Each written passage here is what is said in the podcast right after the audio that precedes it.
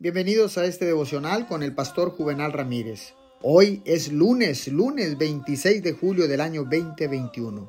Deseamos que tenga usted un feliz, bendecido y fructífero inicio de semana. La palabra dice en el libro de Mateo capítulo 10 versículo 8, lo que ustedes recibieron gratis, denlo gratuitamente.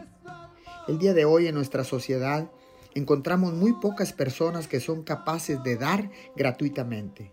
Tal vez la escritura anterior arroja luz sobre el porqué. Si nunca aprendemos a recibir gratuitamente de Jesús, nunca aprenderemos a dar gratuitamente a los demás. El diablo trata de engañarnos siempre para que creamos que debemos ganar o pagar por todo. De alguna manera, estamos convencidos de que debemos luchar y esforzarnos para conseguir lo que queremos de Dios. Sin embargo, Jesús dijo, vengan a mí todos ustedes que están cansados y agobiados, y yo les daré descanso. Vengan a mí es una invitación reconfortante. No está llena de sonidos de lucha y esfuerzo.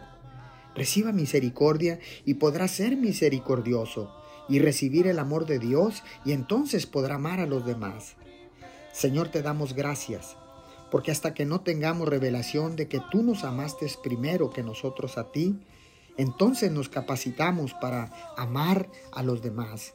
Todo esto en el nombre de Jesús. Amén y amén.